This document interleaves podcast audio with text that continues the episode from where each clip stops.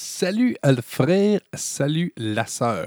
En commençant le podcast, j'aimerais bien tout d'abord te saluer toi, toi qui écoutes, mais aussi euh, mes camarades qui m'écoutent en direct de Russie. Alors, euh, Privet Maitanarish et euh. Très, très populaire ce podcast-là dans tous les bars de Russie. Ça joue back-à-back non-stop. Aujourd'hui, au podcast, euh, direct dans le vif du sujet, j'aimerais euh, te parler de la situation des Autochtones. Je pense qu'aujourd'hui, il y a encore beaucoup de jugement, il y a encore beaucoup de racisme. Puis du racisme, il y en a des deux côtés, ça je tiens à le dire en début de podcast. Je te dis pas que c'est seulement euh, dans un sens, mais moi, mon but aujourd'hui, c'est vraiment de refaire une petite visite courte de l'histoire, parce que c'est une histoire qui ne nous a pas été enseignée, hein, comme je l'ai déjà d'ailleurs mentionné souvent. Euh, celle, des Premières Nations. Euh, donc, c'est une histoire que nous, il nous manque un grand bout. Le commun des gens ne savent pas tout ce qu'ils ont dû endurer et par où ils sont passés. Et je pense que c'est pertinent de se rappeler ça, de se remémorer ça, juste pour amener à la compréhension. Où est-ce qu'il y a de la compréhension? Bien, souvent, il y a moins de friction. Donc, mon bout aujourd'hui, c'est juste qu'on essaie de se remettre un petit peu euh, en contexte à l'époque et ça va peut-être expliquer des fois des comportements que, ces euh, nations-là, que ces peuples-là ont, qui nous semblent des fois démesurés, des fois incompréhensibles, des fois exagérés. Quand on prend le temps de, s'asseoir et de regarder euh, leur histoire et tout ce qu'ils ont vécu, même s'il faut dire que ça ne justifie pas tout, ça explique beaucoup. Aussi, euh, petite blog de mon autre podcast en partant, j'ai fait une entrevue avec Shandak Poina, en fait un podcast dans le cadre de mon podcast Chez quelqu'un. Euh, je, vais le mettre en lien, en lien de cet épisode-là. Donc, tu peux aller écouter ça. Très intéressante. Shanda, qui est une artiste poétesse euh, inoue. Euh, moi, c'est une femme que j'aime beaucoup. Shandak, c'est une militante féministe qui n'a pas peur de ses opinions et qui, par les mots, réussit à nous expliquer très bien sa situation. Donc, allez écouter ça, ce podcast-là. J'espère qu'il y en aura d'autres à venir. J'ai aussi un projet où Shandak, justement, j'ai sollicité son aide là-dedans. Là, la COVID nous a mis ça sur break un peu, mais Dès que je peux, dès que ça va commencer à se concrétiser, ben c'est certain que je vais vous en parler. Mais malheureusement, ça ne peut pas être aujourd'hui parce que là, on n'est pas là. J'aimerais bien ça que ça soit là, que ça soit fait, que ça soit décollé, puis que ce projet-là avance, puis qu'on ait le vent des voiles, puis que go mon chum. Mais non! Non! Un petit virus qu'on peut même pas voir à l'œil nu a tout, ça, tout ça. Tout mis ça sur peau. C'est pas grave. C'est pas grave. On est des gens patients. Donc, bienvenue à ton petit mini micro Tiny Short Kujat de podcast préféré, des bananes et un micro.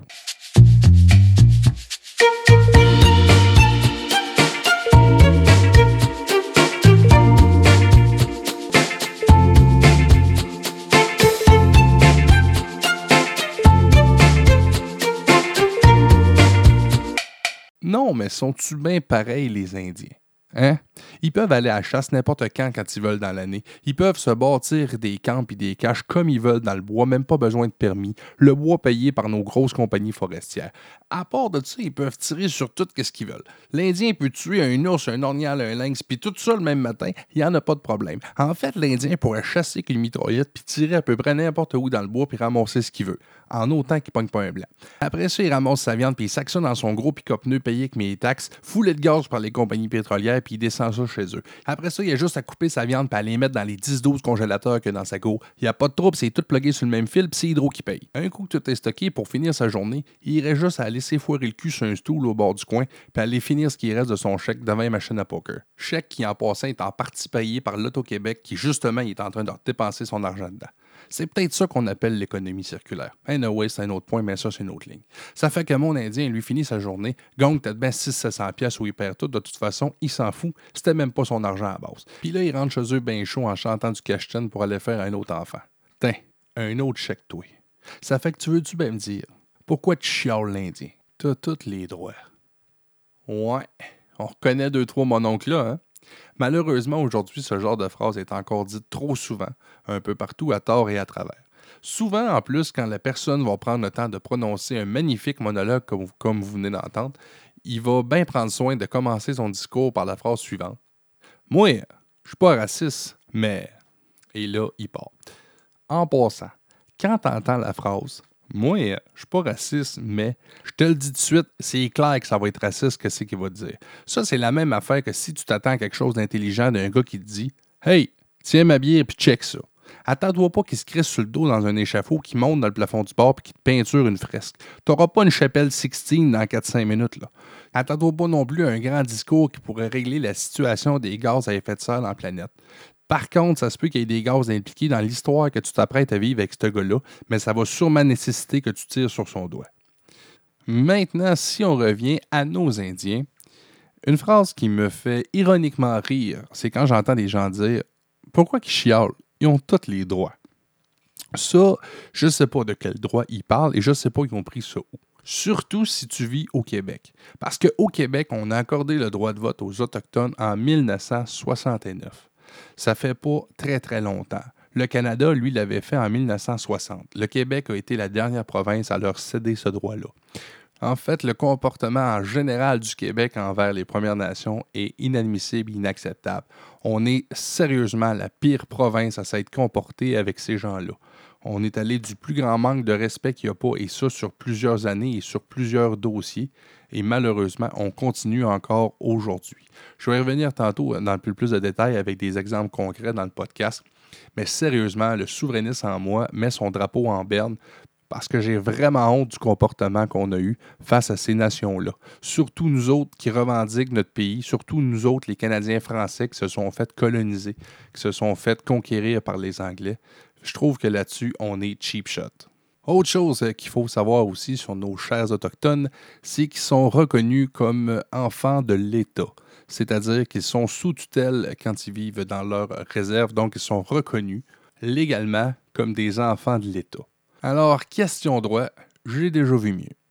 Autre chose avec l'Indien, puis là, il y a peut-être de quoi qui tanne depuis le début du podcast. C'est justement quand j'utilise le mot l'Indien t'es peut-être dans ton char, les ongles, la main gauche rentrée dans le volant, la main droite qui tape sur le datch, l'écume sur le bord des lèvres, puis là, tu te dis, voyons, calice d'illettré, c'est pas l'Indien qu'on dit, c'est Amérindien, Autochtone, Première Nation. Écoute, défausse-toi, moi, je le sais et je respecte ça. D'ailleurs, à partir de ce moment-là, je vais utiliser les mots autochtones ou si je m'adresse à une tribu en particulier comme les Inuits, ben, je vais les appeler les Inuits. Euh, mais ce qu'il faut que tu saches, c'est que moi, le mot indien, j'ai pas pris ça dans les nuages. J'ai pris ça dans la Constitution. C'est encore écrit de même dans la Constitution. Peut-être que la personne qui s'occupe du document sacré de cette Constitution divine, qui la sort médiculeusement à chaque Olympique une fois aux quatre ans avec des gants blancs dans une pièce pressurisée, pour s'assurer que personne n'y ait changé aucun mot, se dit on ne peut pas changer un mot comme l'Indien parce que si jamais tu prends un crayon, puis que tu t'en vas faire une trace là-dessus, ben, ça va tout scraper la feuille. Mais moi, ce que je peux dire, solution facile, je sais pas. Je dis ça de même. Je suis pas un archiviste euh, professionnel. Je me dis juste, on pourrait pas la retaper au propre dans un ordinateur puis l'imprimer en 3-4 copies et la remplacer par ça. Tu peux le garder, le document, le mettre dans un beau cadre, puis oui, ça va faire une belle pièce historique, mais elle est désuète. Le problème, c'est pas le vieux bout de papier. Moi, je pense que c'est ce qui est écrit dessus le vieux bout de papier. C'est ça qu'il faudrait mettre à jour. En passant, l'autre mot qui est utilisé pour parler des Premières Nations dans la Constitution, c'est sauvage. Alors, euh, des deux mots, j'ai pris celui qui me paraissait le moins insultant pour euh, ces nations-là, mais à partir de maintenant, je vais utiliser les termes autochtones ou Premières Nations. Bon, toujours dans le but de bien comprendre la situation actuelle et présente de ces euh, peuples-là, un petit rappel historique s'impose. Plaine d'Abraham, septembre 1759. Nos ancêtres français capitulent devant l'ennemi anglais qui est en surnombre, et il faut dire aussi qu'on avait légèrement levé le coude la veille. La preuve, encore aujourd'hui, on continue de commémorer cette grande bataille en se saoulant à chaque Saint-Jean-Baptiste sur les plaines d'Abraham. Notre devise du Québec ne devrait pas être Je m'en souviens, mais plutôt Je m'en souviens, mais pas tant. L'année suivante, Montréal capitulera elle aussi, ce qui nous conduit à la signature du traité de Paris le 10 février 1763, où la Nouvelle-France deviendra une possession britannique. Et là, on arrive enfin au document qui m'intéresse pour le podcast, qui est la proclamation du roi George III. Proclamation, elle aussi, émise en 1763, donc peu après la signature du traité de Paris, euh, dans cette programmation, il sera stipulé que le roi George réserve les terres occidentales à titre exclusif de territoire de chasse aux nations ou tribus sauvages qui vivent sous sa protection. Grosso modo, je ne te ferai pas euh, l'analyse de tout ce long document-là, mais, mais, je t'invite à le googler si ça t'intéresse de, voir qu'est-ce qui est écrit. Où je veux en venir avec ça, et euh, qui est selon moi la partie la plus importante de cette proclamation-là, est que Georges III reconnaît qu'il y a des territoires qui euh, devraient appartenir exclusivement à ces tribus-là, à ces Premières Nations-là. Puis c'était pas un 100 pieds carrés là, qui attribuait aux Premières Nations, qui attribuait aux tribus. Non, non, c'est un vaste et riche territoire plein de ressources qui euh, représente euh, un peu plus que le Haut-Canada. En tout cas, pour te, le situer là, sur, sur, une map, mais encore là, comme je te dis, la meilleure façon, euh, Google ça, tu vas le voir. Donc, lui a reconnu ces terres-là à ces, à ces peuples-là. Et encore aujourd'hui, les Premières Nations n'ont jamais oublié ce document-là. Ils continuent de se défendre avec cette proclamation-là qui est légitime, qui était signée par le roi Georges. Proclamation qui ne cessera d'être bafouée et non respectée au fil des années, et ce par tous les gouvernements, et en particulier par le gouvernement du Québec. Premièrement, le gouvernement canadien, celui, euh, le gouvernement fédéral, lui va tenter une approche qui est beaucoup plus dans le sens d'une négociation avec les peuples. Ils vont justement essayer de racheter leurs terres, de leur donner des compensations pour regagner peu à peu des territoires. Bon, là, c'est sûr qu'il va y avoir des mesures là aussi euh, frauduleuses. Là. Il va y avoir, écoute, des deals euh, impossibles et inacceptables. ils vont donner, je vais donner un exemple, je ne sais pas moi, pour 32 000 pieds carrés, ils vont lui donner genre 4 piastres par année à vie.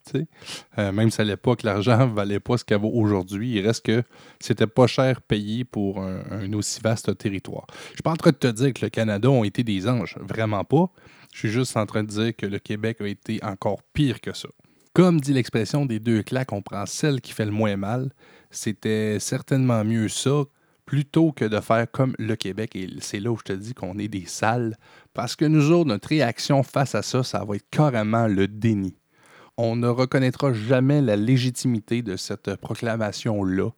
On va euh, sortir des textes de loi, on va les interpréter à notre façon, on va en inventer même pour la discréditer et euh, que ça joue à notre euh, faveur.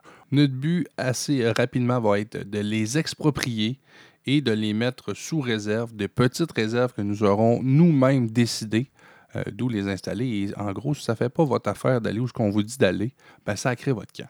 D'ailleurs, ceux et celles qui le feront, qui voudront continuer à vivre du nomadisme comme ils faisaient à l'époque, ben, seront relégués au rang de squatteurs. Et quand tu es un squatteur, tu n'as le droit à aucun bien et service.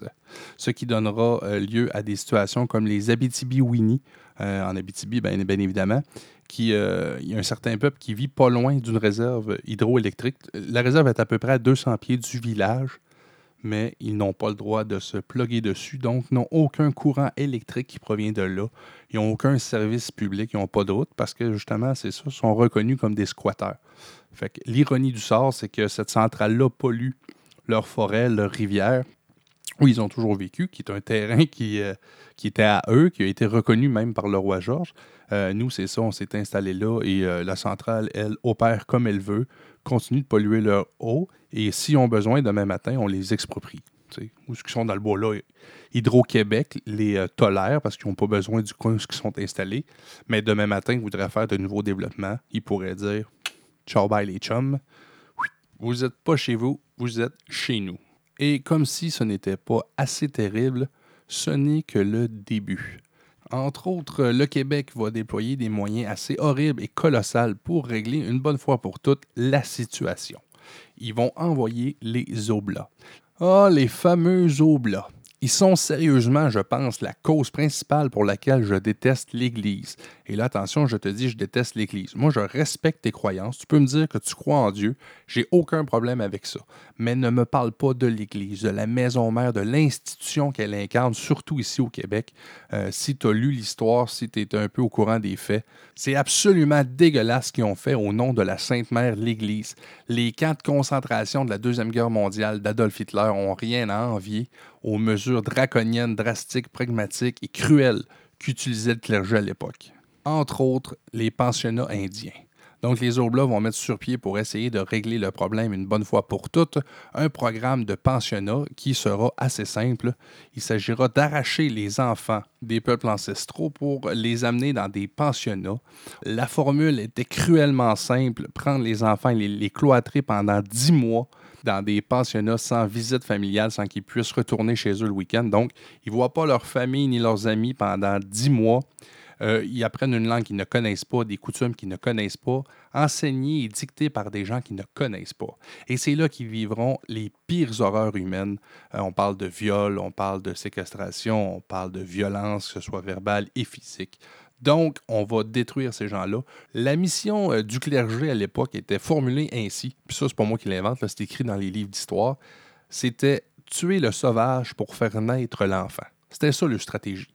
C'était de les brainwasher mentalement, de les casser à la jeunesse pour en faire de bons petits catholiques et après ça les assimiler. Puis ils se sont dit, bon, on va mixer le sang et tout ça, puis ça va être correct. Et tantôt, on va juste avoir un seul peuple, quoique un peu métissé, mais ce sera tous de dociles canadiens français. Et moi, je pense que de ce que j'ai le plus honte là-dedans, je l'ai euh, mentionné tantôt aussi dans le podcast, c'est que toute cette violence-là qui est faite en particulier chez nous, euh, dans la province du Québec, est faite par des, justement des Canadiens français qui revendiquent leur existence, qui veulent, qui essayent d'exister comme peuple. Donc, c'est euh, de se dire que les gens qui ont fait vivre ces horreurs-là à ces communautés-là, ben, ce sont nos ancêtres québécois francophones qui revendiquaient l'importance d'exister comme peuple. C'est tellement honteux que c'est peut-être comme ça qu'ils se sont expliqués ou pardonné le fait de ne pas enseigner cette histoire-là dans les écoles. Ça fait qu'au lieu d'essayer de corriger ça ou d'expliquer cette situation-là, ben, on, a décidé de juste tomber plus dans le déni puis d'être hypocrite en faisant comme si c'était jamais arrivé ou si que c'était pas si pire. C'est pour ça que sur euh, le, le, visuel du podcast, j'ai mis le drapeau québécois en berne parce que là-dessus, on l'a plus échappé et ce qui est pire là-dedans, c'est qu'on l'échappe encore.